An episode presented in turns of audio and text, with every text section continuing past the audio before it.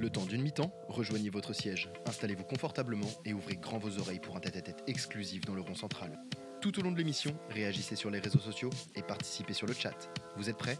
Le rond central, c'est rien que pour vous et c'est maintenant. Mesdames, Messieurs, bonjour, bonsoir à toutes et à tous. Je suis Léo et je suis ravi de vous accueillir pour cette nouvelle édition de Rond Central, épisode numéro 2 de la saison 2, votre rendez-vous football mensuel.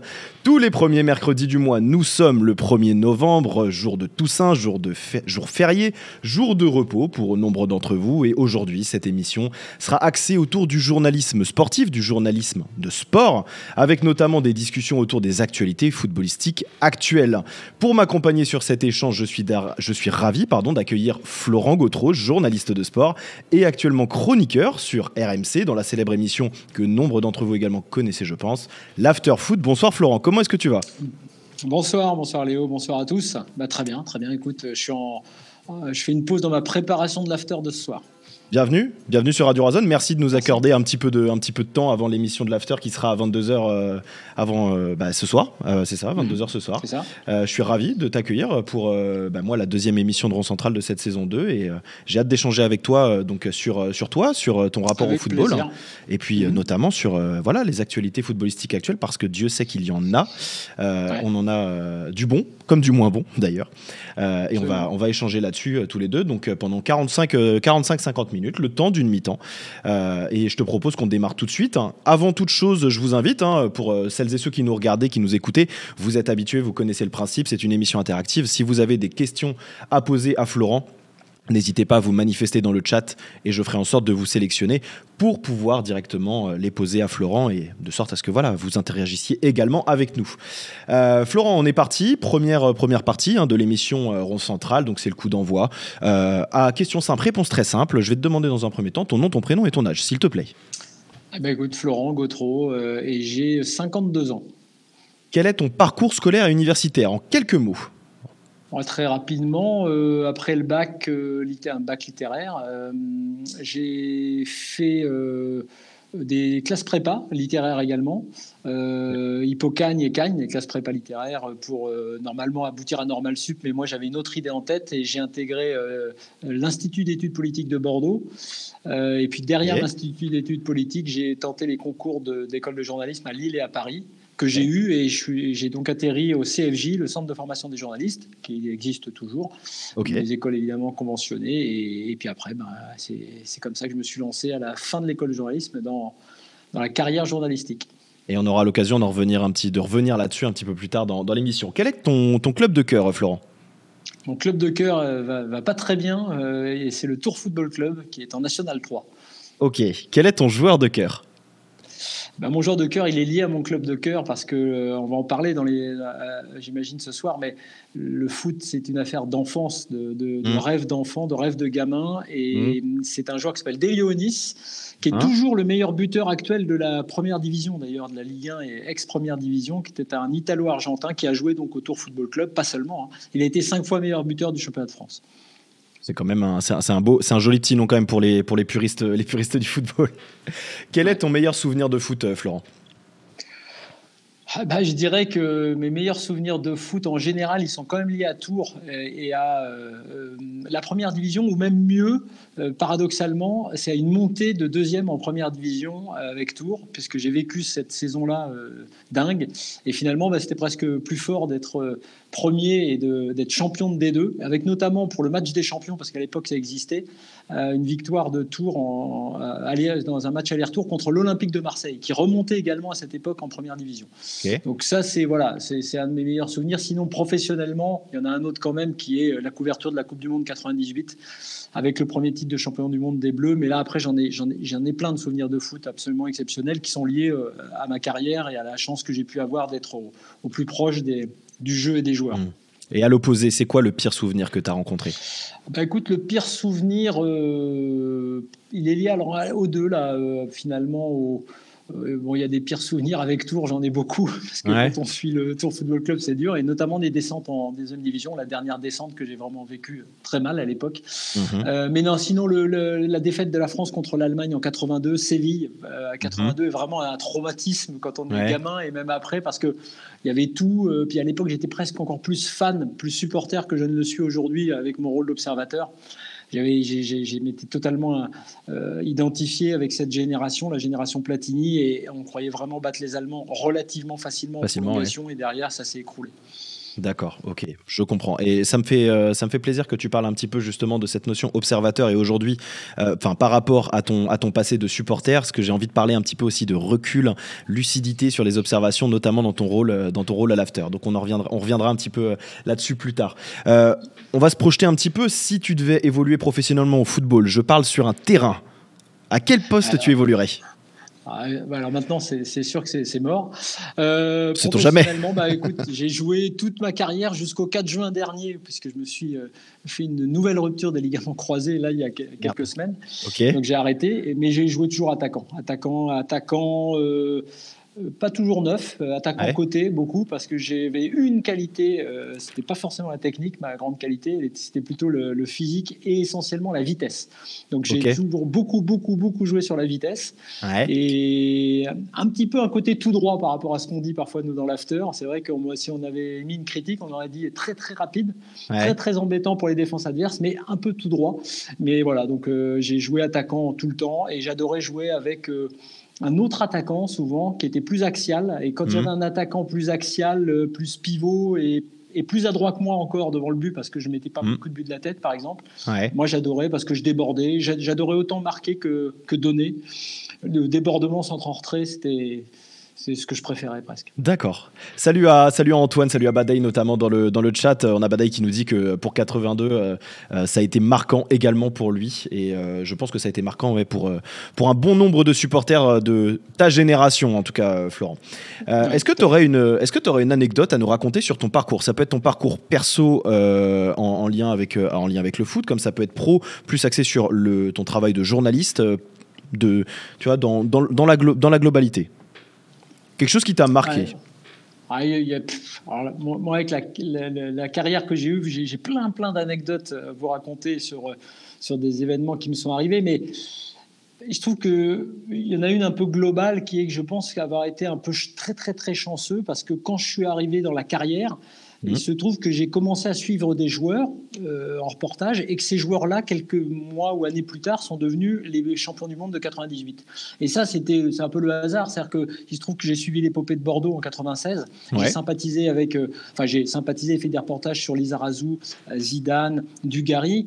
Et il se trouve qu'ils sont devenus les tauliers de l'équipe de France quelques années plus tard, et quelques mois plus tard, et qui sont devenus champions du monde. Donc j'avais une relation très très très proche, enfin assez proche avec eux euh, pour les avoir suivis très jeunes. J'étais allé euh, chez les parents de Christophe Dugarry faire des reportages, mmh. avec Zizou également. Donc l'anecdote, c'est de, de, se dire que par le hasard des dates, parce que je suis entré dans la carrière à cette date-là et c'est un hasard, bah, je suis tombé sur une période, enfin très rapidement, sur une période bénie euh, du, foot français, période énorme, et que finalement, ces, ces joueurs-là, et l'anecdote, elle se poursuit aujourd'hui, je les ai même encore à côté de moi à RMC. C'est-à-dire que Manu Petit, que j'ai vu hmm. toute ma carrière de journaliste, que j'ai côtoyé dans les zones mixtes, euh, en interview, eh ben, je, le, croise dans, à RMC, et on bosse ensemble et on a fait des émissions ensemble. Et c'est vrai que quand je suis arrivé sur ces émissions avec un Manu Petit en face de moi, un Dugas, euh, et, je me suis dit, mais c'est énorme. Et d'ailleurs, à cette occasion-là, un jour, à RMC, ils avaient repassé un des sujets que j'avais fait pour le 20h de France 2, mmh. où j'étais chez les parents de Dugarry.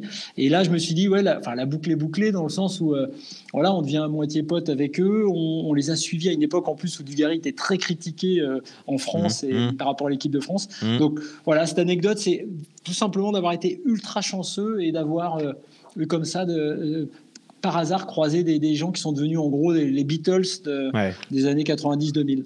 Outre, outre euh, Manu Petit, effectivement, avec qui euh, bah, il y a des interactions très régulières euh, au travers de la radio, tu entretiens encore des, tu entretiens à ce jour encore des liens avec d'autres champions de 98 non, alors de liens directs, non, hein, pour ainsi dire, pas du tout. Et d'ailleurs, ce sera aussi une question intéressante qu'on pourra aborder, c'est la, mmh. la, relation proche ou moins proche, qui à mon avis quand elle est moins proche, un peu comme pour les journalistes politiques, permet quand même un, vrai recul et une vraie indépendance, parce qu'il faut le reconnaître, c'est très compliqué si on devient pote avec euh, quelqu'un d'aller derrière être parfaitement dur euh, parfois quand il le faut. Donc c'est vrai que moi j'ai gardé toujours une vraie indépendance et qui colle un peu à l'ADN d'RMC d'ailleurs ici et qui je pense fait un peu le succès de tout ce qu'avec Daniel on est un peu dans le même cas. donc des, des rapports proches non. En revanche, ce qui a toujours fait rire, et mes proches notamment, il a, quand il est arrivé que je croise, ou quand il arrive que je croise des champions du monde, qui sont donc des idoles, je, je, pense à Zidane par exemple, si mhm. je croise Zidane, il va me reconnaître.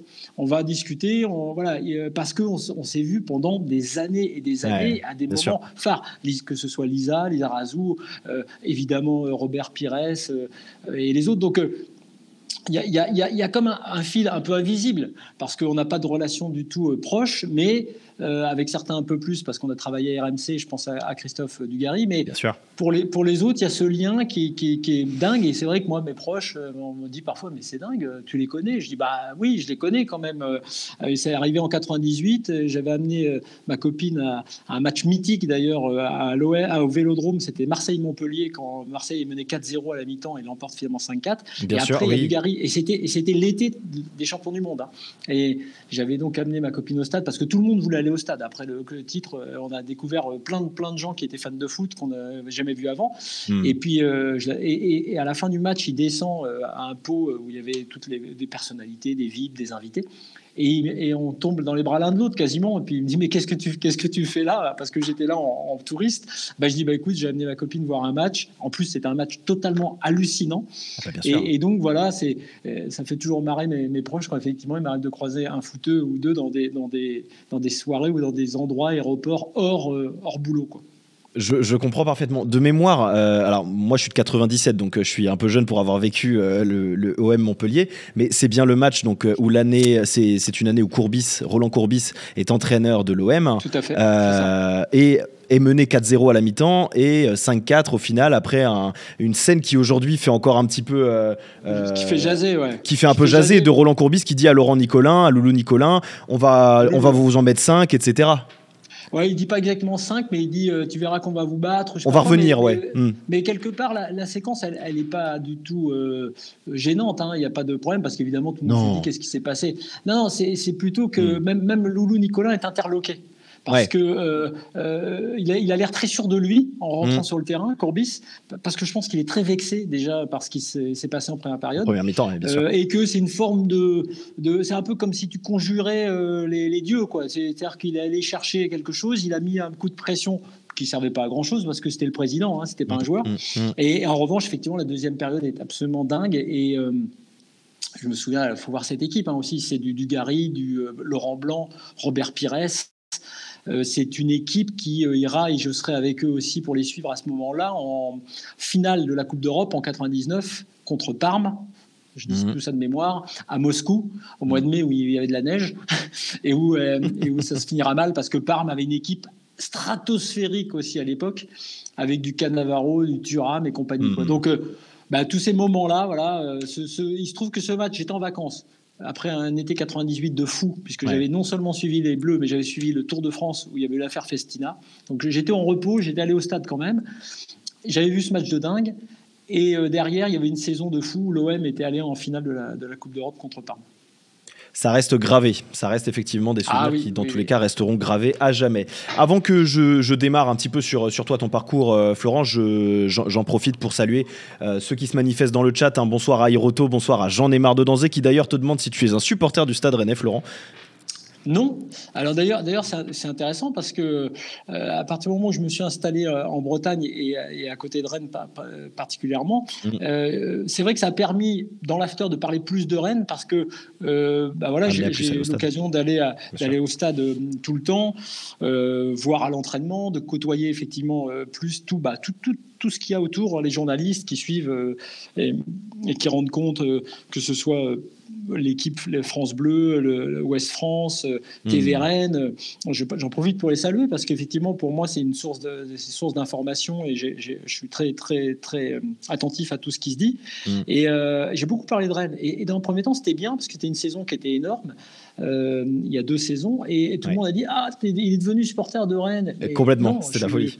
Je suis pas devenu supporter de Rennes. J'ai, devenu supporter. J'ai toujours été supporter du, beau jeu. Il se passait un truc au stade, sur le terrain et en tribune parce que j'ai aussi découvert une, vraie, belle ambiance euh, au Roazhon. Et, et, donc, je disais, et quand je, ça allait moins bien, je l'ai dit aussi. Ah, et là, euh, déjà, ça, c'était un peu plus compliqué parce que autant les gens et tout l'entourage du club euh, appréciaient beaucoup tout ce qui se passait au début. Puis après, j'aurais dit, bah ouais, bah, c'est le jeu. Hein. Quand ça se passe moins bien, on va le dire. Et ce soir, d'ailleurs, je vais parler du Stade Rennais dans l'after. Évidemment, je serai beaucoup moins positif que j'ai pu l'être, mais voilà, parce qu'il y a plein de choses à dire et c'est évident, la saison elle est plus compliquée. Et on aura, et on aura la possibilité de l'évoquer peut-être un tout petit peu pendant cette émission si on, si on trouve le temps de le faire. Bonsoir également à Azad, bonsoir à, à Vincel35, bonsoir à Antoine. Merci à tous d'être là. N'hésitez pas, je vous le répète, à vous manifester hein, dans les commentaires si vous avez des questions pour Florent. Euh, Florent, du coup, tu nous parlais un petit peu de, bah, voilà, ce, ce, parcours depuis 98 jusqu'à aujourd'hui, les souvenirs qui t'ont marqué. Mais comment, en fait, le football, comment ton histoire a démarré avec le football? Est-ce que, est que ça a démarré quand tu étais petit, quand tu t'es tu mis au football à jouer? Est-ce que c'était quelque chose de transmis via la famille qui évoluait dans le sport. Euh, comment tout ça s'est construit autour de toi pour en arriver là où tu es aujourd'hui? C'est assez simple et peut-être sans doute classique. Beaucoup de gens se reconnaîtront là-dedans. Effectivement, euh, j'ai été dans une famille euh, avec un papa euh, très sportif, fan de sport, dirigeant également dans le club, le petit club où j'étais, qui était dans le Loir-et-Cher, donc pas loin de Tours, mais du côté du Loir-et-Cher, à Montoire-sur-le-Loir. Mhm. Et bah, j'ai commencé à 6 ans hein, de mémoire à jouer au foot, au club, et très vite, très, tout le temps, partout. il se trouve que je vivais dans un logement euh, tout proche d'un stade. Donc j'avais devant chez moi, je sautais euh, la fenêtre qui devrait être chaussée, hein, je vous rassure. Et j'allais jouer avec un copain à moi euh, qui était un très bon numéro 10. je, vais le citer comme ça, peut-être qu'on ne sait jamais, il, se reconnaîtra, et qui s'appelait Hervé Huppenoir, qui était mon meilleur, mon meilleur, pote et qui était, voilà, qui était mon numéro 10, et avec qui on a fait, même à, même à deux, on arrivait à jouer l'un contre l'autre, notamment les soirs d'été, je me souviens de souvenirs comme ça. Donc ça a commencé avec le foot. Euh, qui n'est pas le foot de rue pour moi, qui était plutôt le foot à la campagne avec mon père, donc, qui euh, m'a initié aussi à l'équipe, euh, au journal L'équipe. Ça a été ça mes premiers souvenirs. et, mais bizarrement, j'ai vite dépassé, l'élève a dépassé le maître parce que je me souviens d'un moment où on a basculé, où je lui ai réclamer d'aller acheter l'équipe à d'autres jours que le week-end, parce que lui, il l'achetait le samedi et le lundi. À l'époque, il n'y avait pas d'équipe le dimanche. Et bon, bah, je trouvais ça bien. Je commençais à lire les fiches techniques c'est comme ça que j'ai commencé à me passionner. Je voyais les, joueurs, les compositions, les, fiches techniques des matchs. Euh, je lisais euh, évidemment les articles. Je me suis abonné rapidement à des magazines. Alors il y avait France Foot, mais euh, aussi 11, qui était un magazine important dans lequel il y avait des posters. Et donc ma chambre était il y avait un mur total qui avait été dédié aux, posters, avec un mur de liège sur lequel j'avais donc tous les posters, notamment les, les, ben voilà, les, les, champions du monde, je me souviens, euh, en 82, les Italiens, enfin bon, mm. bref. Et, euh, et puis suite à ça, donc, euh, je me suis passionné évidemment, on s'est passionné beaucoup pour le sport chez moi. Mm. mon père m'a transmis ça, et moi je lui ai réclamé un jour, j'ai dit avec lui, est-ce qu'on pourrait aller acheter l'équipe? Et puis il m'a dit, bah non, écoute, on est mardi, ou je sais plus, on est mercredi. Ben, j'ai dit, ouais, mais ça paraît aussi les autres jours de la semaine, moi ça m'intéresse. Et donc là, moi, très vite, j'ai basculé dans un truc qui était que je voulais être journaliste. Alors, pas forcément de sport, mais euh, effectivement, via la, presse. Euh, la presse et la télé, et les débuts après un peu plus tard de Canal aussi, puisque en 84 euh, ça a été les débuts de Canal+, et là ça a été une révolution aussi pour, pour les gens qui suivaient le foot. Et là je me suis dit, très tôt, puisque j'en ai fait des rédactions et autres, que je voulais être journaliste. C'était une évidence parce que je trouvais le métier fabuleux pour plein de raisons, euh, y compris politique et politique internationale, parce que mon frère était euh, fan d'histoire et donc on était à fond là-dessus. Et c'est assez drôle parce que lui, euh, on était à bloc sur le 20h de, France 2 pour mmh. s'informer, moi un peu plus sur le sport, mais aussi sur ça. Et je me suis retrouvé finalement, dès ma première, mes premières semaines de boulot, à, aller à la conférence de rédaction du 20h de France 2, où je me suis dit pareil, je me suis dit c'est drôle quand même parce que tu te retrouves finalement euh, dans un endroit où tu croyais euh, jamais aller. impossible d'être. Mm. Quoi. Donc, euh, donc voilà, la transmission, en tout cas pour le foot, elle est venue par mon père. Et le, truc plus fort, c'est quand par hasard, donc Tours qui montait de division en division, c'était un peu l'équipe qui, faisait parler d'elle dans la région à un moment donné, donc monte en première division. Là, j'étais vraiment petit parce qu'ils sont montés de mémoire en, 80, et j'avais 9 ans, et, il m'amène au stade. Et notamment une première fois sur un match amical, il m'a amené au stade voir Nantes, qui était la grosse, une des grosses équipes euh, de l'époque. Euh, ça, c'est un premier match dont je me souviens absolument, qui était un match amical, mais avec des professionnels, euh, contre Blois, donc une équipe aussi de, chez moi. Et ensuite, il m'a amené à Tours. Et la première fois, il m'a amené à Tours, de mémoire pour un tour Nancy.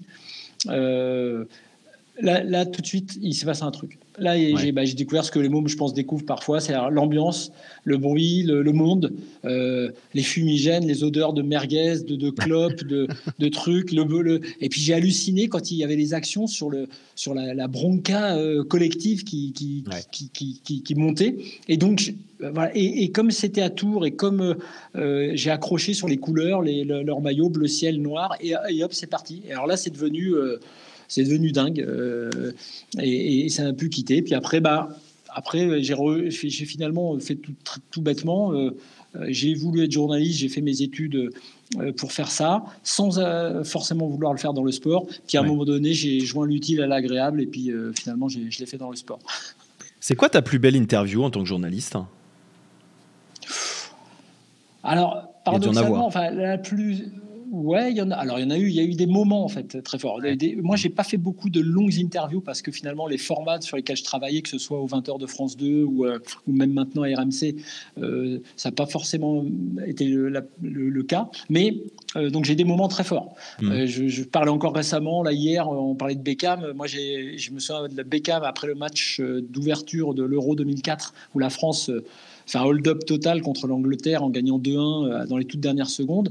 Et là, j'ai interviewé Beckham après le match et j'ai vu un mec absolument l'archétype de la classe qui prenait le temps de répondre à tout le monde alors que les Anglais étaient dégoûtés de la vie. C'était un scénario horrible, ça avait été ultra chaud, tendu, y mmh. compris pour nous en tribune de presse entre, supporters, entre journalistes anglais et français, parce que tout était chaud. Et lui était classe, intelligent, il avait déjà du recul, euh, alors qu'il avait une image un petit peu comme ça. Euh, euh, juste euh, Golden Boy et beau gosse, euh, mm. alors qu'en fait c'est pas du tout ça. Et effectivement, le doc là qui existe en ce moment montre effectivement quel personnage il est. Mais moi, j'ai vu un gars absolument professionnel qui a fait toutes les demandes d'interview successives dans la zone mixte en anglais et, qui s'est arrêté pour n'importe quel journaliste. Donc il y a des moments comme ça. Évidemment, j'ai des moments dingues qui sont liés au, au titre de l'équipe de France en 98 ou en 2000 au championnat d'Europe.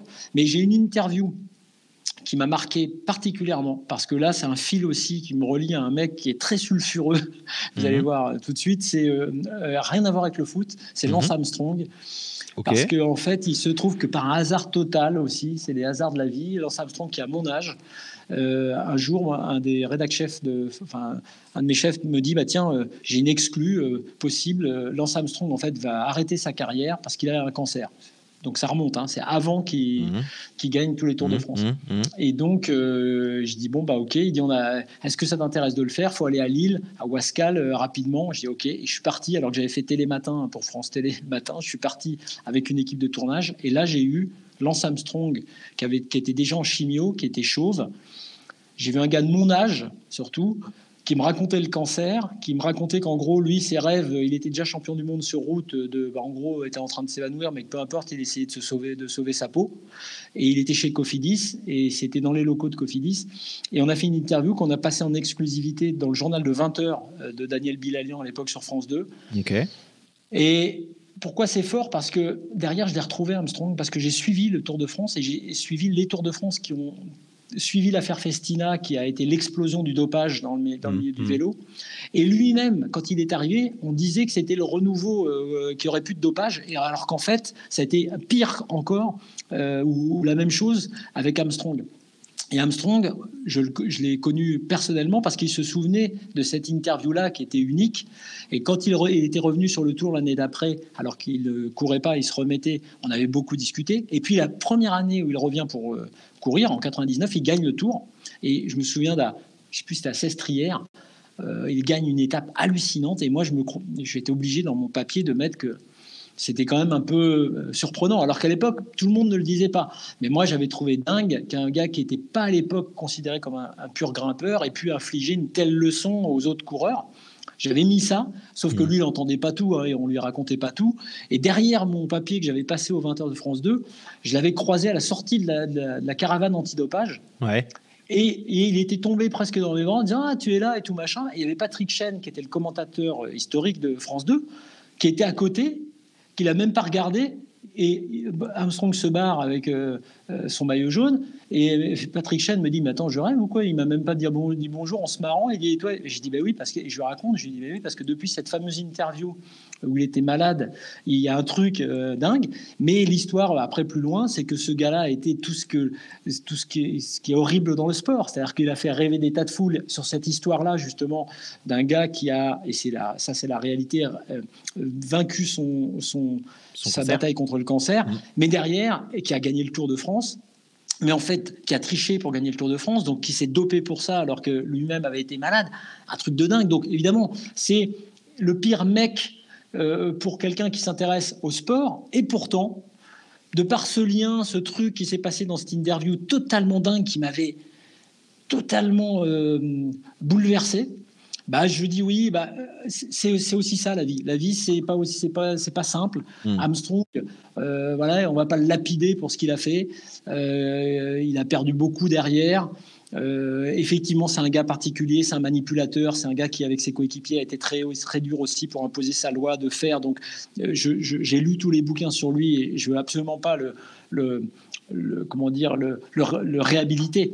Mais mais, mais, mais, la vérité est que ce gars-là, qui est né comme moi, qui a mon âge, euh, qui était un héros, euh, qui est devenu un zéro, euh, je me dis, voilà, si je le croisais, j'aurais plus envie de parler avec lui que de lui faire une quelconque morale pour, pour, voilà, pour, pour, parler de la vie, pour parler de ce qui devient. Et, et une fois, j'étais allé à San Francisco et j'ai failli le recroiser par hasard parce que sur les réseaux sociaux, il mettait quand il allait courir, quand il allait faire une, un jogging, il, un jogging ouais. il, il sollicitait les mecs pour courir avec lui.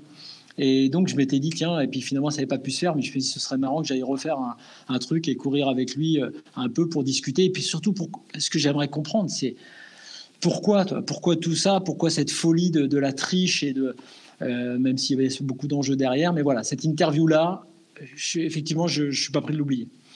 Si tu devais changer, enfin, si tu pouvais changer une chose dans, dans, dans ton parcours, si tu estimais qu'il y avait quelque chose qui pouvait être changé, ce serait quoi?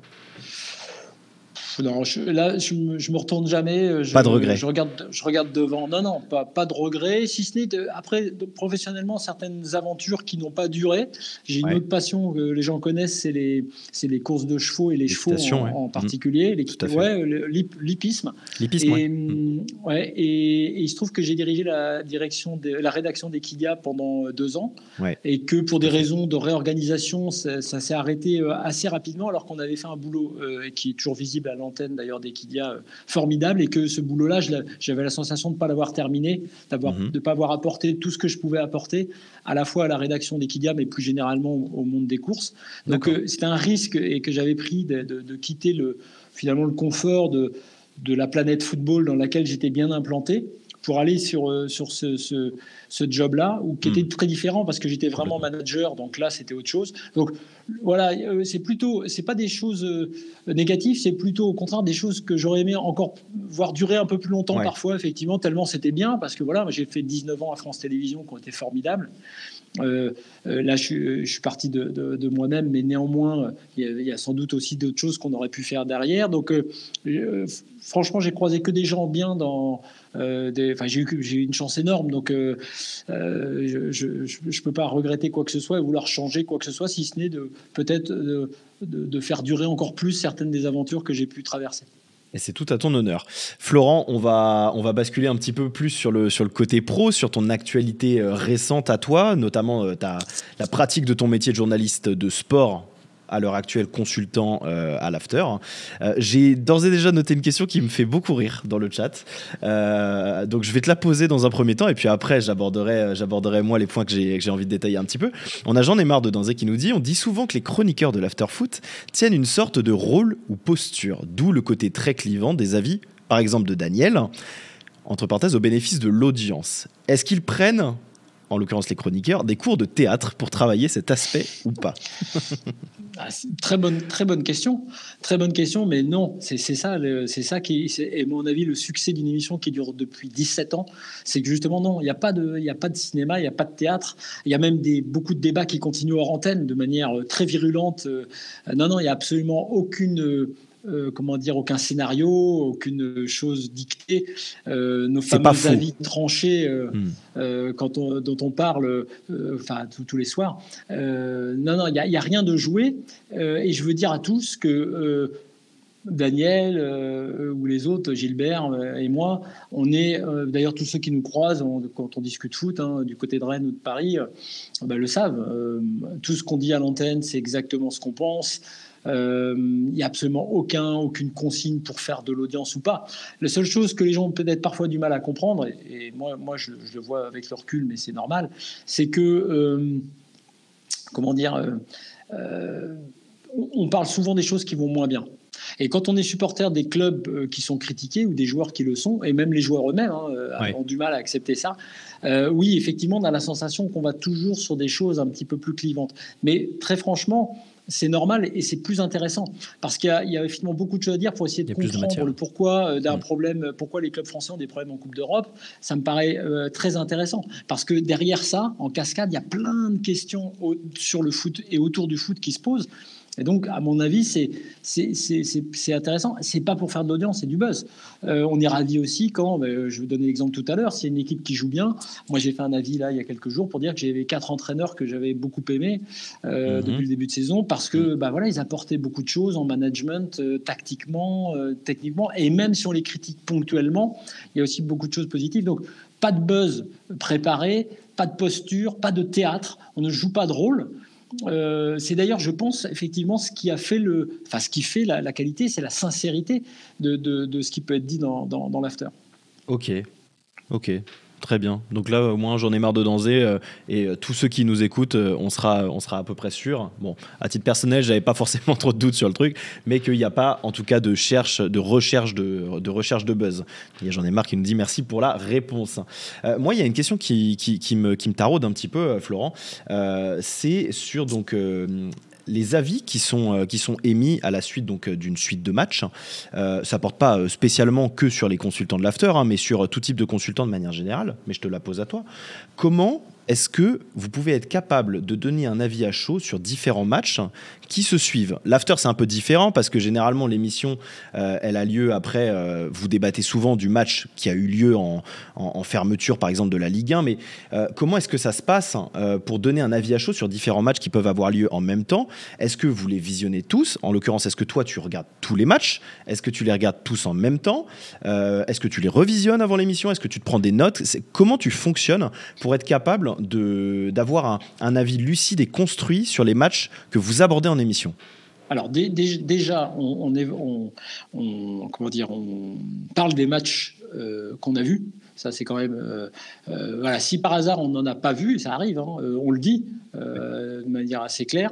Ensuite, nous, on a effectivement la chance à l'after de passer après tout le monde. Hein. donc, nous, globalement, c'est vrai que moi, quand il y a le match de 13h et de 15h, si je ne les ai pas vus, je, vais regarder. Alors, pas en entier forcément, hein, mais je vais regarder effectivement, je vais revisionner. Ça, ça m'arrive fréquemment, notamment quand je fais l'émission le, le lundi.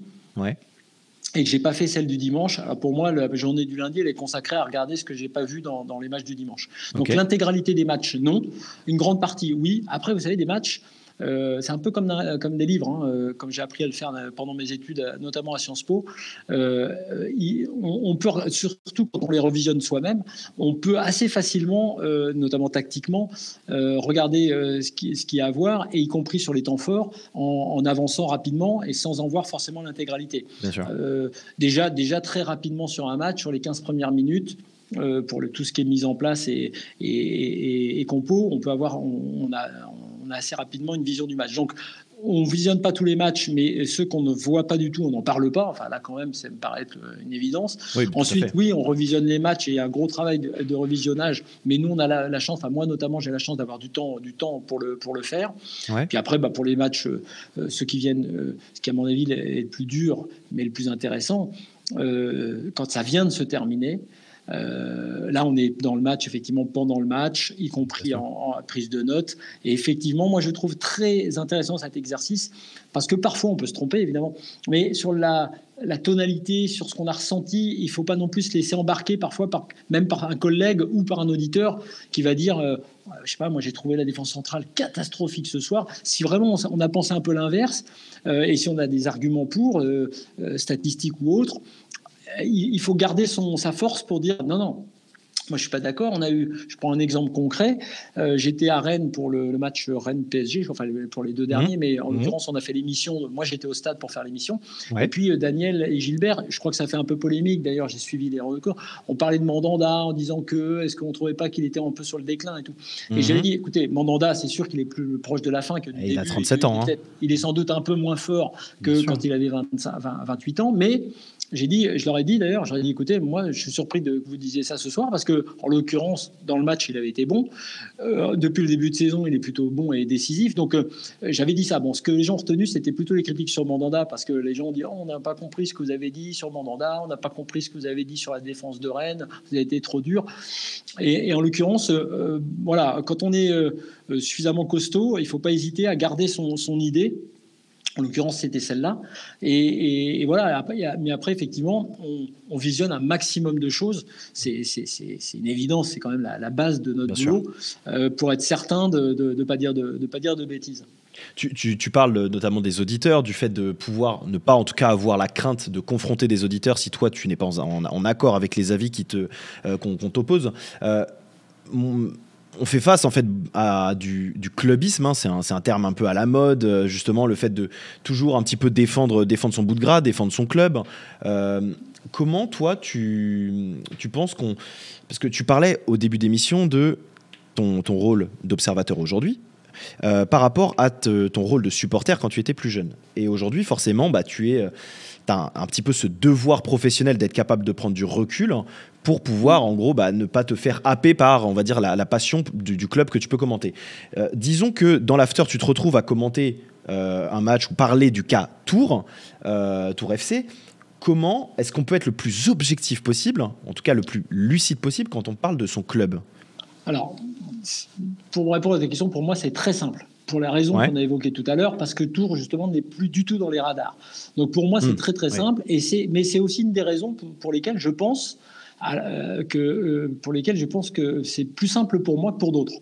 Euh, parce qu'effectivement, moi, et, je le redis ici, comme ça tout le monde l'entendra, parce que effectivement, comme tu le dis, tu as des remarques. Dès que tu critiques un club, moi, moi, je suis anti-marseillais pour les gens, je suis anti-lyonnais, je suis anti-PSG. Et t'es pro-rennais aussi, tu es, pro-rennais pour les gens, pour beaucoup de gens. Pro-rennais, parfois je suis anti-rennais bah, quand je les ai critiqués, mais voilà. Donc, hmm. si tu veux, tout ça, c'est parfait. Ça veut dire qu'en gros, je fais bien mon job.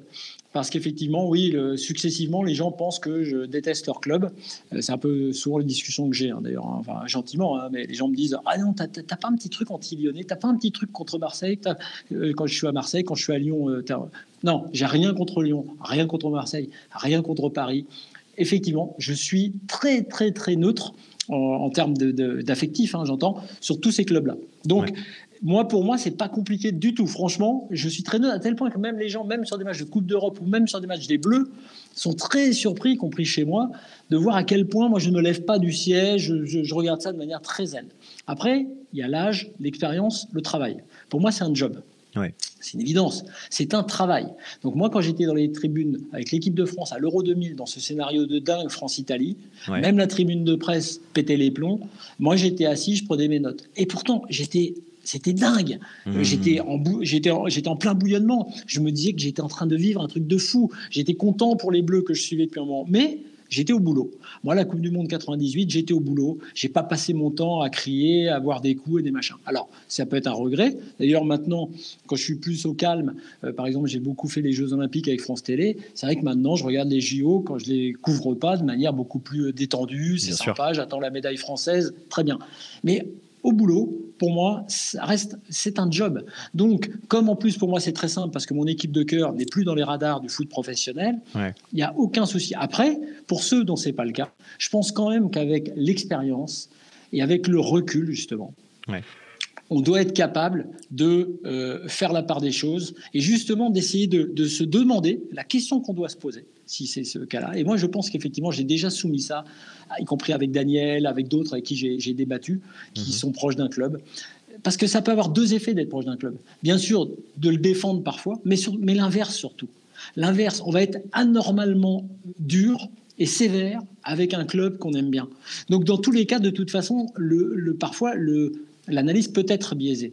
Donc ce qu'il faut se dire, c'est une sorte de lumière rouge, comme en journalisme, il y a plein de lumières qu'il faut, euh, qui doivent se mettre à clignoter parce qu'il y a plein d'écueils et de dangers à éviter. Mhm. Si on est supporter d'un club et qu'on est journaliste, on doit se dire attends, est-ce que tu dis ça? Est-ce qu'il n'y a pas quelque chose de ton passé, de ton amour pour le club, de, ton, de ta proximité avec ce joueur qui t'a amené à dire ça? Si c'est le cas, il faut retirer, il faut changer ça. Si c'est n'est mhm. pas le cas, ok, il faut le dire.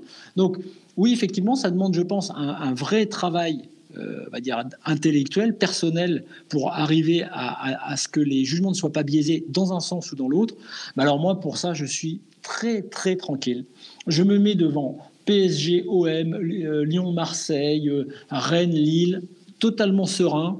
et, d'ailleurs, j'en parle beaucoup avec, mon fils qui, aime le foot, et il me dit, bah, c'est dingue, t'es es pour un tel. Et je lui dis non, je suis pas sur une action, je dis, ah, génial je, m'en fous, je dis la même chose de l'autre côté deux minutes après. Quand je vois un mouvement, une super idée, une très bonne passe ou, euh, une, tactique intéressante, je me dis génial. Et quand le PSG s'est fait euh, a pris le bouillon contre Newcastle et que mmh, effectivement mmh. on en avait parlé dans l'after, il y avait ce, ce, cette, euh, ce compo incroyable de Luis Enrique.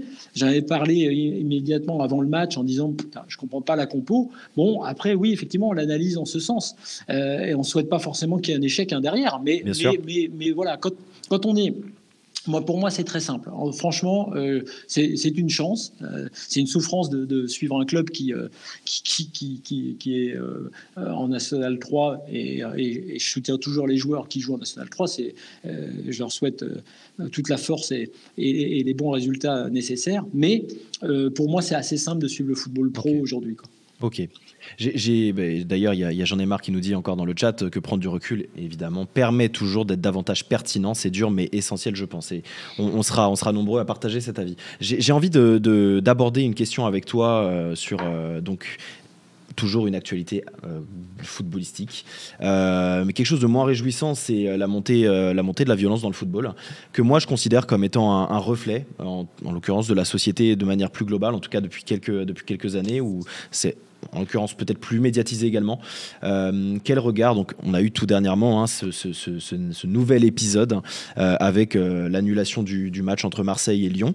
quel regard toi tu portes sur tout ça? Qu'est-ce qui à ton avis peut expliquer cette violence? Jusqu'à quelle limite on va aller? Et comment est-ce qu'on peut éventuellement remédier à ce problème-là? Bah, alors, j'étais aux premières loges puisque j'étais à mmh. Marseille euh, dimanche soir euh, pour l'after avec Gilbert, euh, Jean-Louis Tour, avec toute l'équipe d'RMC. alors, moi, ça, c'est un vrai problème déjà pour, pour ce qui se passe dans les stades en général avant même qu'il y ait autant de déchaînements de violence que ce qu'on a pu voir depuis quelques saisons dans les tribunes ou même là, donc en dehors.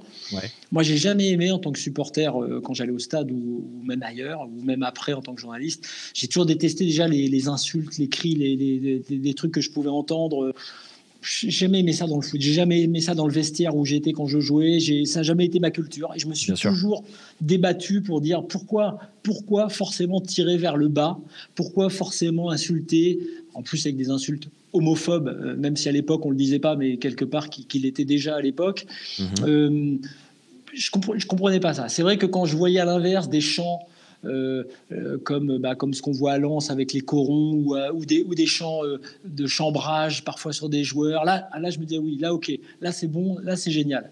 Donc déjà, j'ai jamais, je, je, supporte pas ce, cette, enfin, je, ne comprends pas cette violence, cette haine qui consiste à, dire, euh, euh, vous voyez, j'ai vu des images, je sais plus dans quelle boutique à Marseille, on mettait le maillot du PSG pour, euh, pour passer dessus, pour s'essuyer les pieds. Enfin, tout, ça, je, ne le comprends pas. Donc je suis totalement décalé Euh, à l'inverse de, de, tout ce qu'on peut dire et voir en disant ouais mais ça ça fait partie du folklore.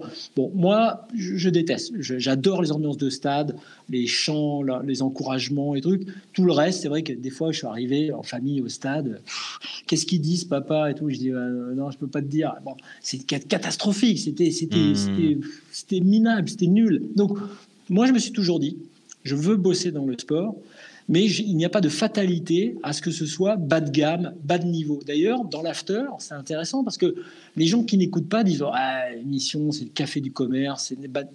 Et je leur dis bah, justement, non. Moi, moi je, je, je, je, me bats contre ça. J'estime que l'on peut parler correctement, dans un bon français, de, de foot, comme on débat d'autres choses. Et d'ailleurs, je remarque que plein d'émissions, plein de télé, plein de radios ont fait ce que RMC a fait il y a déjà 15-20 ans, à savoir du talk, du débat. Euh, alors qu'on se pinçait le nez à une époque euh, en, parlant de ce genre d'émission, en effectivement mettant des auditeurs à l'antenne, euh, mais qui ont des choses à dire aussi. Donc tout ça, ça demande un travail, une rigueur, et j'estime que pour les tribunes et la violence, c'est pareil problème d'éducation terrible. Le, ce sport est totalement gangréné dès l'enfance, puisque tu parlais de l'enfance tout à l'heure. Sur le, le, fait qu'on vient au foot mais regarde les terrains, les bords de terrain, regarde les bandes touches en match amateur. C'est, mhm. enfin, je vais pas généraliser parce qu'en plus j'y vais beaucoup moins maintenant, mais souvent c'est catastrophique. La, la, la, la, façon dont se comportent les, les donc parfois les dirigeants, parfois les entraîneurs, euh, normalement moins euh, les spectateurs, je t'en parle pas. Euh, et donc effectivement, oui, la violence est le reflet de la société, tout ça, d'accord, bon, ok, mais euh, en ce sens, bon, très bien, il y a des problèmes qu'il faut gérer à l'extérieur, mm. euh, avant, que ce soit les familles, que ce soit l'école. Ok, il doit y avoir plus de répression aussi, je pense, parce que quand même, il y a des, il y a des récidivistes et c'est pas possible. Oui, il y a des, on l'a vu encore, il y a du racisme, et euh, dans, le foot et dans les tribunes. C'est une réalité. Donc tout ça, qu'on le sache depuis longtemps, il y a plusieurs tribunes françaises où ce qu'on a vu avec les, le groupe de supporters lyonnais là, lyonnais, et, euh, et, leur et leurs insultes racistes, ça existe aussi ailleurs et ça a existé depuis un petit moment. Donc tout ça, c'est catastrophique. Ça, et, et, moi qui côtoie plein de gens qui ne s'intéressent pas au foot, euh, ça apporte de l'eau au moulin de tous ceux qui disent non mais c'est exactement ça. Franchement, quel, est, quel, est le, quel, est, le, niveau de, de, de, ce sport dont tu parles et dont tu fais ton métier depuis des années?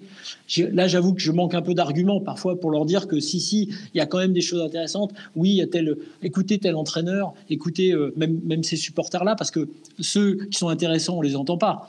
Euh, dans un stade où il se passe ce qui s'est passé l'autre soir, malheureusement, on entend souvent le pire. Donc, je trouve ça catastrophique. Je trouve qu'effectivement, il y a un regain de violence. Alors là, pour le coup, euh, qui est peut-être lié à, une violence euh, très sociétale, comme tu le disais tout à l'heure.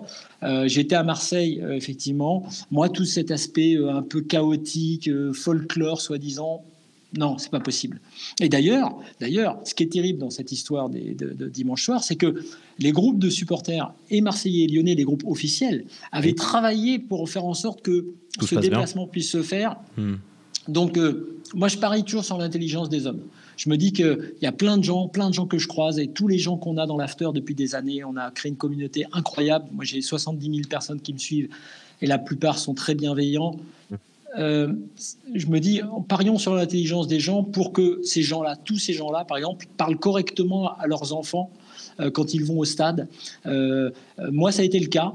Euh, effectivement, puisque c'est mon père qui m'a amené à la fois au stade et au foot en général. Euh, par exemple, il voulait absolument pas que je parle de l'arbitre. Alors j'ai gardé ça. Malheureusement, je l'ai un peu perdu quand j'étais sur le terrain parce que j'étais pas un exemple. J'ai pas été un exemple tout le temps sur le terrain et je m'en excuse euh, auprès de tous les arbitres que j'ai pu côtoyer. Mais, mais après, ça s'est aussi calmé avec l'âge.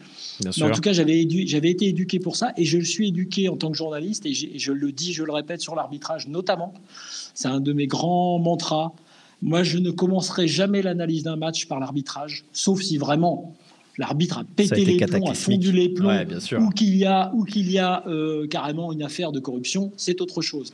Mais sinon, je considère toujours qu'il y a 100, on va dire 10 autres choses à dire avant d'aborder le problème de l'arbitrage. Et à ce titre, même si c'est impensif, la réaction, les réactions des joueurs de rugby lors de la Coupe du Monde et la façon dont ils acceptent et écoutent des explications qui sont données à tout le monde. C'est une leçon aussi à retenir pour le foot. Euh, c'est un exemple parce que c'est comme ça que ça devrait se passer. Donc moi, euh, voilà, ces violences-là, euh, si les gens sont violents en tribune, il n'y a pas d'excuse. Il faut les, il faut être très très dur avec eux ou en mm. dehors, même là sur la, route, comme ça s'est passé auprès des cars lyonnais. Mais la violence qu'on voit même symbolique parfois, sur euh, le terrain, sur la façon de parler à l'arbitre, sur la façon qu'ont les bancs parfois de se lever pour un oui, ou pour un non, bah, c'est aussi le début de quelque chose que les mômes reproduisent euh, à l'identique sur le terrain.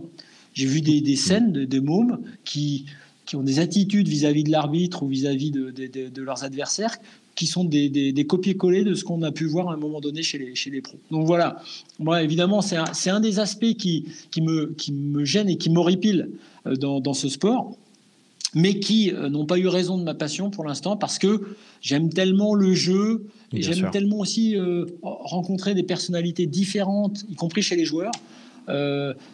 Qui, que je me dis, bah voilà, on, doit pouvoir y croire euh, quand je vois qu'il y a euh, plein de gens intelligents euh, et, donc il faut parier sur cela tout, n'est qu'une affaire, tout n'est qu'une affaire de, transmission, euh, d'éducation euh, et aussi bah, de l'éducation qui doit être fournie par la famille, par les parents, mais aussi justement dans la communication sur le terrain par les professionnels qui transmettent évidemment les bonnes valeurs euh, à ce qu'on peut voir, à ce qu'on pourrait voir, ce qu'on aimerait voir aussi sur le terrain pour les pour les plus jeunes. Et je le, moi je le vois aussi, je le constate par moi-même parce que j'encadre une équipe de jeunes à côté de à côté de chez moi à Noyal et ville que tu dois connaître de nom et mmh et, je le constate, je l'ai constaté dernièrement euh, dans les éducateurs, même dans les éducateurs, sans parler des, parents qui peuvent être virulents à l'arrière.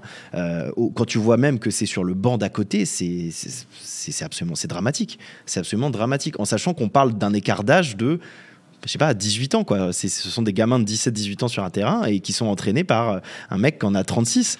Et quand on en arrive à voir des, échanges qui sortent notamment de la bouche d'un adulte de 36 ans qui va venir insulter un joueur, moi je trouve ça mais absolument, absolument désastreux. Et dans la transmission, ça peut, euh, ça, peut quand même amener un certain pessimisme. Mais, bon, je, reste sur ton, je reste sur ton propos et faisons confiance en l'humain. Faisons confiance en l'humain en espérant justement que la transmission sera de la meilleure des manières. Mais par exemple, tu parles des entraîneurs.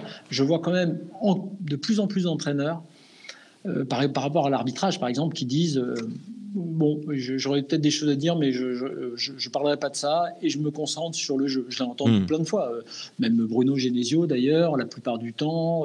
je sais plus, j'ai entendu encore récemment tous les Luca Elsner. Il y, a toute une génération de, de, gars formidables qui parlent bien de foot, qui, qui, qui nous parlent bien de foot d'ailleurs, et qui, qui ne parlent pas de, de ce qu'il y a à côté. Quoi.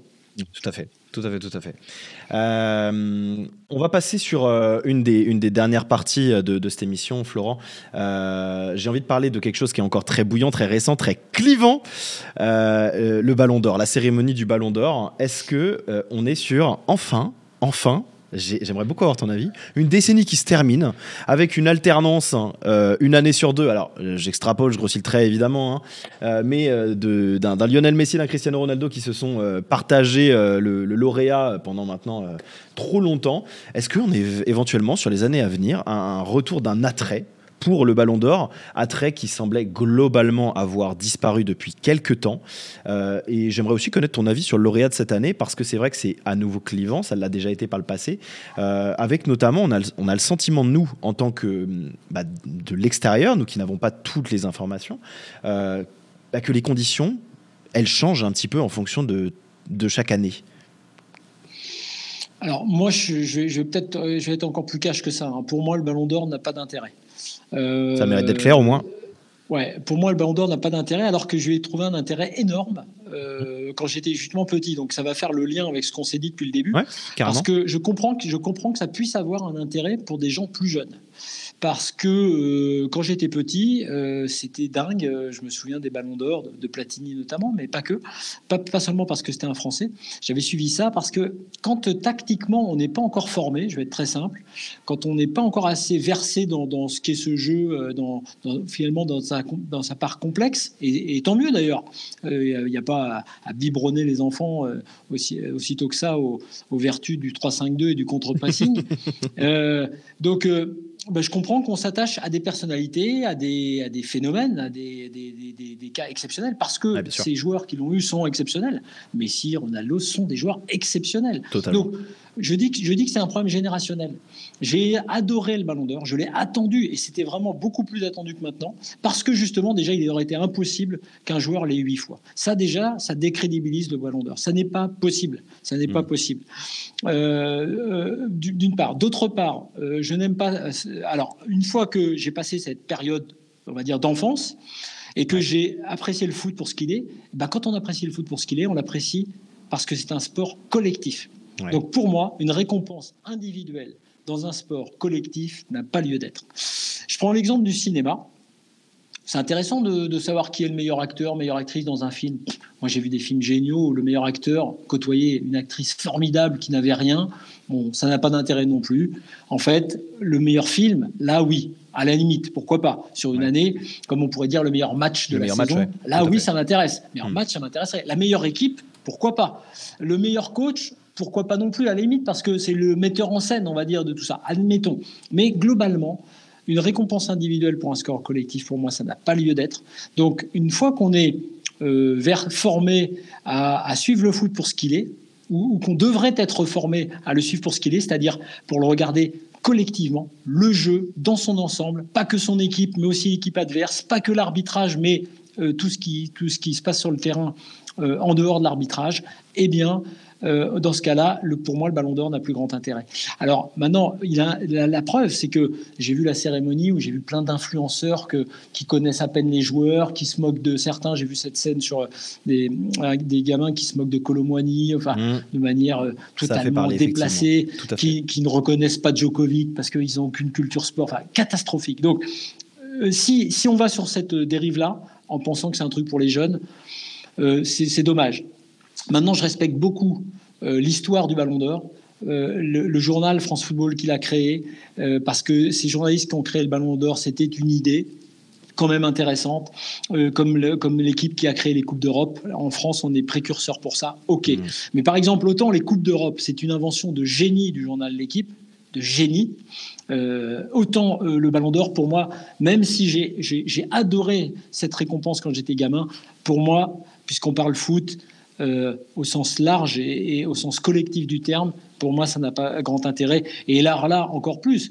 Moi, j'ai adoré la Coupe du Monde de Messi avec l'Argentine, hein, même si mmh. les Argentins ont battu les Français. Mais mais, mais ouais, effectivement, de voir que Messi a ce ballon d'or, alors qu'une fois qu'il a eu son objectif en, poche, il a décidé d'arrêter, de mettre la clé sous la porte et de, et de, et de faire de la marche euh, rapide. C'est un peu ça. Euh, euh, je me dis, OK, bon, bah, donc c'est le ballon d'or là, alors que quand moi, c'était le ballon d'or, c'était Roménigueux qui gagne ou Platini. Bon, il n'y avait, pas, y avait pas photo. Mais a posteriori, je me dis même que le ballon d'or Platini, c'était quoi? Bah, C'était la génération 82 et cette équipe formidable qui était l'équipe de France. C'était la Juve euh, avec Paolo Rossi et Boniek. C'était voilà, c'est ça, c'est ça le, ce Platini-là finalement. Même maintenant que je le sais, que je sais comment ça se passe, bah, a posteriori, même là, je préfère reparler de ces équipes-là plutôt que Platini, de Rummenigge ou de, ou de Kigan. Tu es un fervent, un fervent défenseur du collectif plutôt que de l'individualisme. Et d'ailleurs, ça va, dans, ça va dans le sens de quelque chose qu'on voit de, bah, de plus en plus, et même si ça, ça ne date pas d'hier, mais ce fameux, bah, je te parlais de clubisme tout à l'heure, et il y a ce terme qui commence à progresser, un petit peu prendre de l'ampleur, c'est le, le, joueurisme, euh, avec euh, des, des, conflits euh, à ne plus savoir quoi, quoi en faire, les, les, fameux sur les réseaux sociaux. Tu dois les voir également, les, les, les Messi versus Ronaldo. Ouais, le, alors le, joueurisme qui touche les, les, enfin, les suiveurs ou les fans, c'est une chose, c'est terrible parce que justement, de par les, on en a parlé hier dans l'after, le, le, gaming euh, euh, contribue aussi à ça parce qu'on constitue des équipes euh, en prenant des individualités qu'on met ensemble. Et ça fait effectivement en, termes de jeu, ça fait de bonnes équipes. Alors qu'on sait typiquement, le PSG là, on a été l'illustration parfaite ces dernières années, ou mm. cette dernière année avec Messi, Neymar et Mbappé, que ça, ne se construit pas comme ça une équipe. Donc, donc le problème, c'est cette culture foot. Soit on va suffisamment loin pour essayer de comprendre tout ça. Et moi, je trouve que l'expérience PSG de cette année, pour tous les gamins que j'ai vus se pâmer devant Messi et Neymar parce que c'était Messi-Neymar, et je comprends hmm. aussi hein, qu'on puisse le faire, eh ben, je trouve que l'expérience, elle est bien. Et j'ai vu des supporters, des, jeunes, qui disent ah, c'est pas possible, 0-0 contre l'Orient. Et j'ai dit mais ouais, mais c'est ça la vie. Ça va être moins simple, mais ça va être mieux à la fin si vous gagnez. Hmm. Parce qu'ils construisent autre chose, parce que les mecs courent, parce qu'ils sortent Zahir Emery, parce que oui, il y a possibilité de faire jouer un jeune du club. Oui, ils vont pas gagner tous les matchs. Oui, ils tentent des trucs. Oui, il fait des rotations. Mais les mecs se dépouillent il se passe quelque chose. Ouais, ils gagnent que 3-2 contre Brest et non pas 5-0 euh, comme à une époque euh, facilement avec Ibra, peut-être, mais euh, il se passe quelque chose. Donc le joueurisme, tu as raison, mais ce qui est plus terrible maintenant, c'est que ce joueurisme, il touche les joueurs eux-mêmes. Et que quand les joueurs pensent à leurs stats, à leurs data, en se disant tiens, je vais faire telle course, tiens, je vais quand même aller faire une ou deux frappes cadrées, parce qu'ils savent que ça compte. Mmh. Là, on touche aussi à quelque chose qui est terrible. Alors, je ne pense pas qu'il y ait de fatalité non plus. Je pense que la plupart du temps, des coachs, des joueurs et autres ne sont pas dans cet état d'esprit. Mais c'est un écueil également pour les joueurs eux-mêmes. Hmm, je comprends, je comprends. Salut euh, Thomas, on a Thomas par le foot qui est dans le chat qui, qui, nous, dit, qui nous dit salut la team, salut Léo, salut Flo, on va très bien, merci, euh, merci à toi Thomas d'être là. Euh, on va tranquillement clore, clore cette émission, Florent, en faisant un petit constat. Tu nous parlais, donc on a parlé dernièrement du PSG. on va faire un petit, un petit constat sur le tiers de la Ligue 1 qui est joué quasiment. J'ai envie d'avoir un petit peu ton avis. Quelles ont été les équipes attrayantes pour toi, celles qui t'ont surprise? Ça peut être positif, ça peut être comme négatif. Et comment est-ce que tu imagines la suite de cette saison et à quoi on pourrait éventuellement s'attendre selon notamment les clubs qui t'ont surpris alors moi, les clubs qui m'ont plu, j'en ai parlé dans l'after et ça me permet d'en rajouter deux et d'expliquer pourquoi je les ai pas mis d'ailleurs. Euh, j'avais dit des coachs qui m'avaient plu. Euh, mhm. J'ai beaucoup aimé euh, Luis Enrique, donc le PSG, Adi Hutter avec Monaco, Francaise avec Lens et Fonseca avec, Lille. Ça, je l'ai dit dans, dit dans l'after. C'est quatre équipes parce que les coachs ont tenté des choses, ont impliqué beaucoup de, gens, beaucoup de joueurs de leur effectif et pas seulement une équipe type. Euh, il s'est passé des choses avec ces équipes. Euh, j'adore euh, Lens en Coupe d'Europe. J'ai trouvé leur attitude exceptionnelle. Et je parle même pas du match contre Arsenal, mais dès le match à Séville. Et, même si tu vois, c'était moins bon au championnat, il se passe quelque chose. mais je rajoute effectivement, les gars me l'ont dit sur Twitter, mais ils ont raison. J'avais pas mis Nantes, Brest et Reims. Ouais parce que je, dans mon avis, je mettais aussi l'efficacité offensive, c'est-à-dire que je mettais aussi le fait que ça, aboutisse quand même à, des choses bien avec des joueurs euh, dingues comme Wai, euh, comme Bappé euh, ou, ou comme Jonathan David éventuellement à, Lille ou comme Balogun, etc. Je dis il leur manque ça un petit peu à, et certains m'ont dit à juste titre, bah oui, il leur manque aussi le budget pour avoir les grands attaquants. C'est vrai. Donc ça n'empêche, ça me permet de, de, de rejouer le travail de Will Steele avec Reims, le travail d'Éric Roy avec Brest, euh, le travail de Pierre Aristoui que moi j'avais soutenu entre guillemets dans cette fin de saison et j'avais fait un papier dans la revue de l'After d'ailleurs sur Nantes à ce titre. Il me semble être un, bon dépositaire de une sorte de mix entre l'esprit nantais et une mmh. forme de modernité là qui, apparaît. Donc voilà pour les équipes et les coachs que j'ai bien aimés. Évidemment, l'énorme accident c'est Lyon euh, parce que là là on a une équipe et ça va être compliqué parce qu'ils ont un effectif, mais évidemment pour se sauver largement, puisque maintenant on parle de maintien. Quand même. ouais, au moins, au moins, mais, mais, mais les équipes qui n'ont pas la culture du maintien et de, des efforts que ça nécessite et de l'envie que ça, demande, c'est toujours un peu dangereux. Donc évidemment, c'est l'accident industriel pour l'instant, c'est sûr, c'est Lyon à tout niveau. Euh, les attitudes, les, problèmes de même, même, même les coachs. Moi, j'ai beaucoup critiqué Laurent Blanc. C'est pas Laurent Blanc le responsable unique, loin de là, loin de là. Mais je pense mm. qu'il était nécessaire qu'il arrête parce que je pense que lui qui était venu dans l'idée d'entraîner une équipe pour aller haut, euh, il, n'aurait eu ni l'envie, ni la ni, ni, les moyens de sauver cette équipe. Est-ce que Grosso les aura? Je ne sais pas. Mm-hmm. Ah, on a eu un petit, euh, on a eu une petite coupure. On a, on a la caméra de, Florent qui nous a lâché. Il devrait, il devrait pouvoir revenir. Euh, très rapidement, je l'espère. Ça doit être un petit problème, un petit problème de connexion de son côté dans les, dans les locaux d'RMC.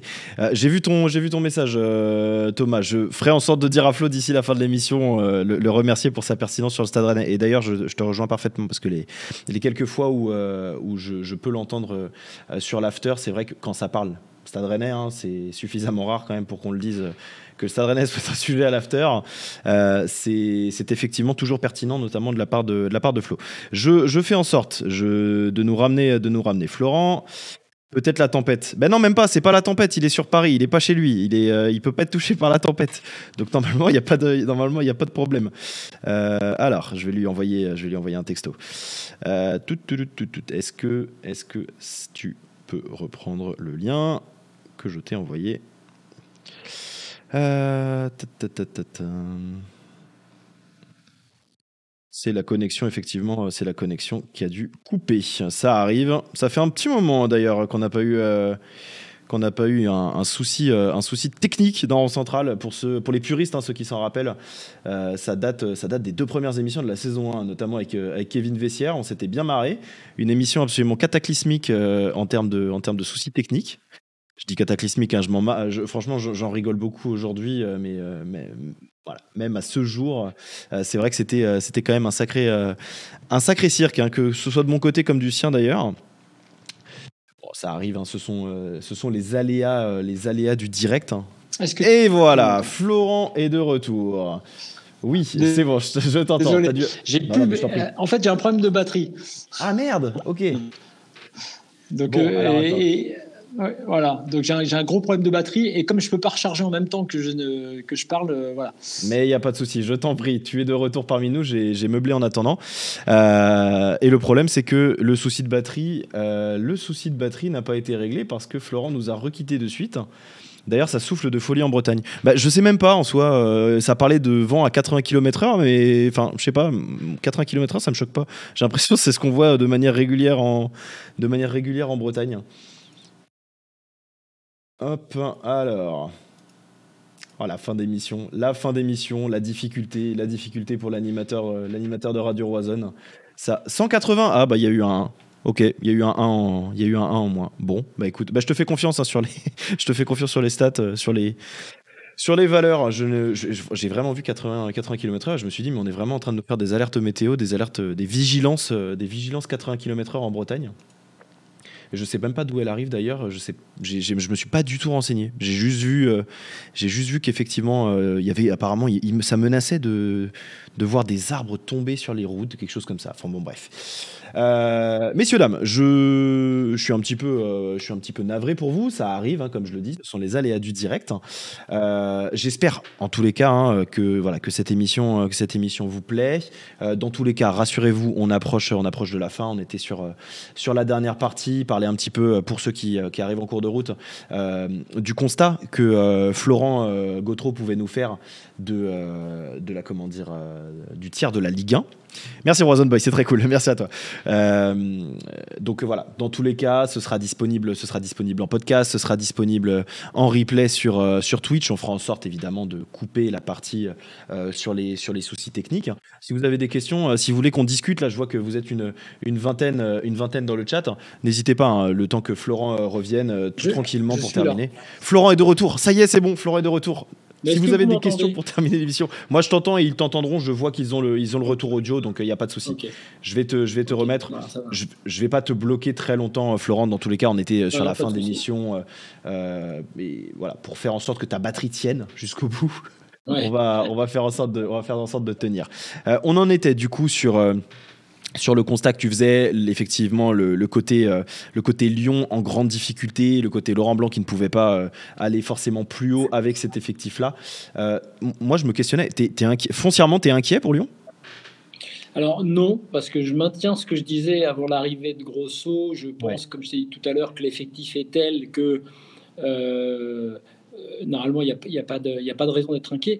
Ce qui m'inquiétait plus, c'est les infos qu'on avait plus récemment. Donc, avant le match de Marseille, je vais y revenir, enfin le non-match de Marseille, c'était des, de dissensions, de manque de compréhension des consignes du coach, hmm. de, de, joueurs qui n'étaient euh, qui étaient pas forcément derrière, euh, derrière le nouvel entraîneur, de cet entraîneur qui effectivement n'a pas une grande expérience. Donc, là, il y a eu des inquiétudes nouvelles, entre guillemets, après l'espoir que le changement de coach aurait l'effet d'un choc psychologique. En revanche, paradoxalement, est-ce que ce qui s'est passé à Marseille peut euh, ne pas sauver les joueurs derrière leur coach? Parce que quelque part, il s'est passé un truc euh, terrible qui aurait pu être bien plus dramatique. Euh, Grosso a vraiment été touché dans sa chair et, et, derrière, on était nous toujours dans le stade en tribune de presse quand les joueurs et le coach sont revenus alors que dans le parcage, euh, le stade était vide, hein, il ne restait plus que les, les Lyonnais, dans le parcage, hmm. euh, les 600 Lyonnais. Euh, là, les joueurs et des membres du staff sont venus donc applaudir leurs supporters qui avaient fait ce déplacement et qui avaient été eux-mêmes touchés d'ailleurs par des jets de pierre, en partie. et, là, et là, il s'est passé un truc. Alors, je ne veux pas surestimer cela, mais est-ce que ça peut ne pas être au moins l'idée que dans la douleur, y compris celle de leur coach, les joueurs se disent bon, euh, voilà, euh, il s'est passé un truc. Les supporters, là, dès qu'ils sont sortis du, du, vestiaire, les supporters ont vraiment acclamé mmh. l'équipe. Donc, peut-être que c'est dingue, ce serait dingue, mais il, peut s'être passé un, truc, un petit déclic en termes d'unité, en termes de même de seul contre tous, un peu. Euh, qui est une vieille recette de management, mais peu importe.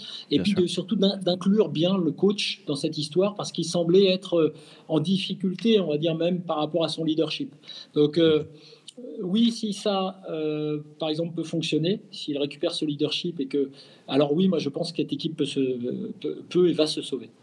Ok, d'accord. On a, on a Tom. Pour, ce qui est du haut de tableau, pour ce qui est du haut de tableau, juste euh, moi, très tôt, enfin, euh, on a fait des pronostics hein, pour s'amuser un peu au début, c'est toujours un peu compliqué. J'avais mis Lille et Lens dans, le, dans, les quatre premiers, donc je ah maintiens quand même, même si c'est compliqué.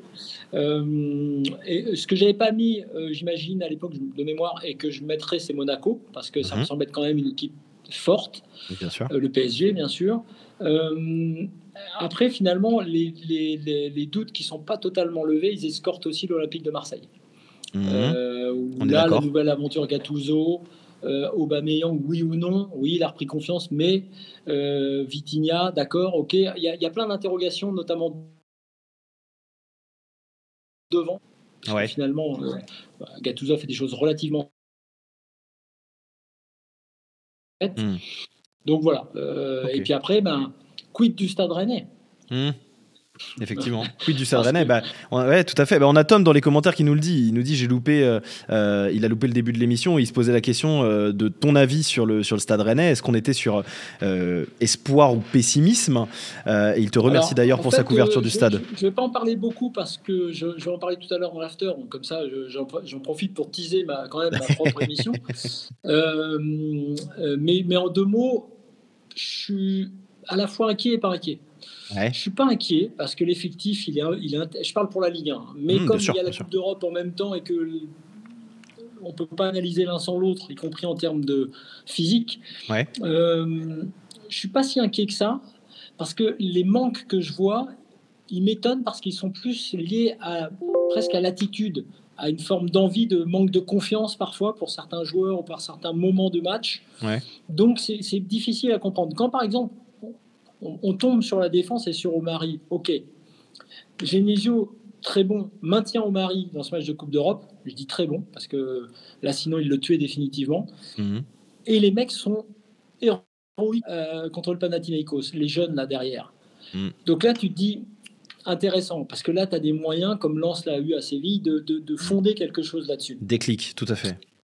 Et puis, et puis à l'inverse, tu es en Ligue 1, donc, que ce soit contre Le Havre, Lille ou, euh, ou le dernier match même à Strasbourg. je parle à domicile Strasbourg, surtout, à, surtout à domicile. où là justement la marque de l'ADN de Rennes d'il y a deux ans, c'était on joue, on marque, mais, mais, on, mais, on, veut encore plus rejouer et remarquer quand on a joué, quand on a, quand on a marqué. Et c'est ça qui faisait que les gens aimaient cette équipe. Et je l'ai dit à un moment donné, je crois que c'était dans le match contre Lille, j'ai dit, vous savez quoi, sur Twitter, j'ai mis, j'étais au stade, j'ai dit, vous savez quoi, en fait, on s'ennuie Et ça, je ne l'avais jamais ressenti depuis quelques, depuis plein, plein de matchs à Rennes. Et, l'ambiance, pareil, là, au dernier match. C'était plate, hein. c'était terrible. Hein. J'étais pas. c'était plus pareil, comme si les gens eux-mêmes enfin la flamme que les joueurs n'arrivent plus à allumer, c'était éteinte. Et, et pourquoi elle s'est éteinte Parce que quand ils ont marqué, ils, font ce que de mauvaises équipes de Ligue 1 euh, que l'on critique dans la fait longtemps, globalement, ça s'éteint comme un feu qui s'éteint. Alors qu'avant, c'était l'inverse. Ils rajoutaient, ils employaient, ils mettaient. De... Et moi, je pense quand même que derrière tout ça, c'est le coach. Donc, euh, il faut que le coach, avec cet effectif-là, avec, euh, avec justement bah, ces, ces problèmes-là de, on va dire, de d'intermittence, de on-off, mmh. là, il a un rôle capital à jouer sur cette saison. Ça va être un peu l'objet de mon avis tout à l'heure dans l'after. C'est euh, coach Genesio qui a fait vraiment du bon boulot. Et il y a, je le dis d'ailleurs, il y a plusieurs pierres dans, dans, cette, euh, dans ce stade rennais depuis plusieurs années qui ont été posées. Lamouchi, hmm. Stéphane, Genesio, tous. Moi, moi, je ne dis pas lui, il était pas bon, lui, il était moyen. Non, ils ont participé à, faire de ce que Rennes est devenu hmm. un club solide, euh, souvent euh, très haut au classement maintenant et qui joue la Coupe d'Europe, ok. Maintenant, on va, on va vouloir passer, c'est logique, du côté des supporters, des dirigeants, euh, des, joueurs, passer un cap. Voilà, la question, elle est très simple. Est-ce que Genesio, qui a fait passer déjà aussi un cap à sa façon, et notamment en termes de jeu, il y a deux ans à Rennes, va être capable de faire passer ce cap supplémentaire avec un effectif un peu plus costaud, mais un effectif qui reste problématique dans le recrutement en défense? À mon avis, c'est ce qui a manqué à un moment donné. Euh, mais voilà, euh, cette étape-là, elle peut être passée parce que il y a euh, au milieu de terrain notamment des, des, des, possibilités, des variantes dingues. À mon avis, deux faiblesses. Derrière, si tu n'as pas une défense centrale aussi performante, complémentaire qu'on a pu avoir à Rennes avec mmh. Aguerre de Marie, mmh. et devant, avec un, avec un œuf je pense à Kalimundo, qui pour moi est un peu juste, mais, mais euh, je bats ma coulpe aussi, euh, et je vais en parler. Kalimundo, il n'est pas juste seulement parce qu'il est moins bon qu'avant, c'est aussi parce que le système ne le met pas en valeur. moins à l'aise que par exemple ce qu'on peut voir de lui avec l'équipe de France Espoir. Donc tout ça hmm. est intéressant pour euh, voir. Moi, je mets souvent, et, positivement aussi, en avant les coachs parce que je pense que le, foot leur appartient aussi beaucoup, et, et c'est très bien. Il faut qu'ils sachent emmener les mecs avec eux, qui sache impliquer. Et ça, il le fait, Genesio, parce que pour le coup, il faut lui reconnaître, hmm. d'intégrer euh, euh Bélocian euh, dedans, très bien. Mais Bélocian, c'est comme pour Deschamps avec Pavard. Bélocian, c'est un défenseur central. Donc hmm. évidemment que le môme, il est paumé si euh, il joue en plus contre le PSG latéral. c'est compliqué. Donc, Tout à fait. voilà, intégrer c'est pour ça que je dis voilà, intégrer tout ça, c'est au coach de, trouver, de, trouver, de trouver ces solutions-là. De trouver la bonne formule. Et on ne va pas te faire euh, spoiler ton propos euh, plus que de raison, compte tenu du fait que tu vas l'évoquer euh, tout à l'heure dans l'after. On va se brancher. Je vous invite à vous brancher sur l'after. Vous savez que ça va, que ça va parler un petit peu Stade Rennais. C'est si rare que ça parle Stade Rennais dans l'after. Que du coup... Stade Rennais, ça va parler, pour te dire, aussi de Gianni Infantino. Et ça va, oh, ça va parler de Janine Fontine. Ok, ah bah, il ah y, aura des sacrées choses à dire pour le coup. Bah, écoutez, branchez-vous sur l'after à partir de 22h. Nous, on va tranquillement terminer là-dessus. On a parlé, euh, on a parlé un petit peu Stade Rennais pour euh, les supporters, les supporters de, de Rennes qui sont avec nous ce soir. Euh, je te remercie, Florent. C'était très agréable comme émission. C'était très sympa. Encore merci d'avoir pris de ton temps pour venir échanger avec nous. mais avec grand plaisir. On a, on a bien décalé. Alors, les, soucis techniques font que aussi, hein, mais bon, ça arrive, ce sont les aléas du direct, il n'y a aucun problème. J'ai réussi à meubler euh, pour parler de la, tempête en Bretagne hein, qui, euh, qui, est en cours. Euh, donc voilà, merci, merci à vous de nous avoir suivis dans, le chat. Hein. je vous rappelle bien évidemment, et donc il y a Thomas dans le, dans le chat qui nous dit Je serai comme tous les soirs connecté à RMC. Encore un énorme merci à Flo, notamment d'ailleurs pour ta couverture qui nous dit très pertinente sur le stade rennais. je vous le répète, les, podcasts, le podcast de cette émission sera disponible dès demain, donc sur toutes les plateformes, hein, Spotify, Deezer, Apple Podcast. Euh, ce sera disponible également donc la rediffusion vidéo sur Twitch. vous n'aurez aucun problème à y avoir accès. Euh, et puis derrière, on va euh, extraire des moments intéressants de cette émission pour les partager avec vous sur les réseaux, revenir sur les sujets qu'on a abordés, les actualités footballistiques, etc. Et puis plus, plus généralement sur, sur Florent et le, et le, parcours de Florent. En tout cas, bah, il ne me reste plus qu'à vous souhaiter une très bonne fin de soirée. bon euh, écoutage, ça ne se dit pas, mais voilà, bon moment de l'after. Euh, dès 22h, n'oubliez pas, branchez-vous. Merci encore à toi, Florent, d'avoir accepté cette invitation. Je vous souhaite une très bonne fin de soirée et puis je vous dis à très bientôt. Ciao, ciao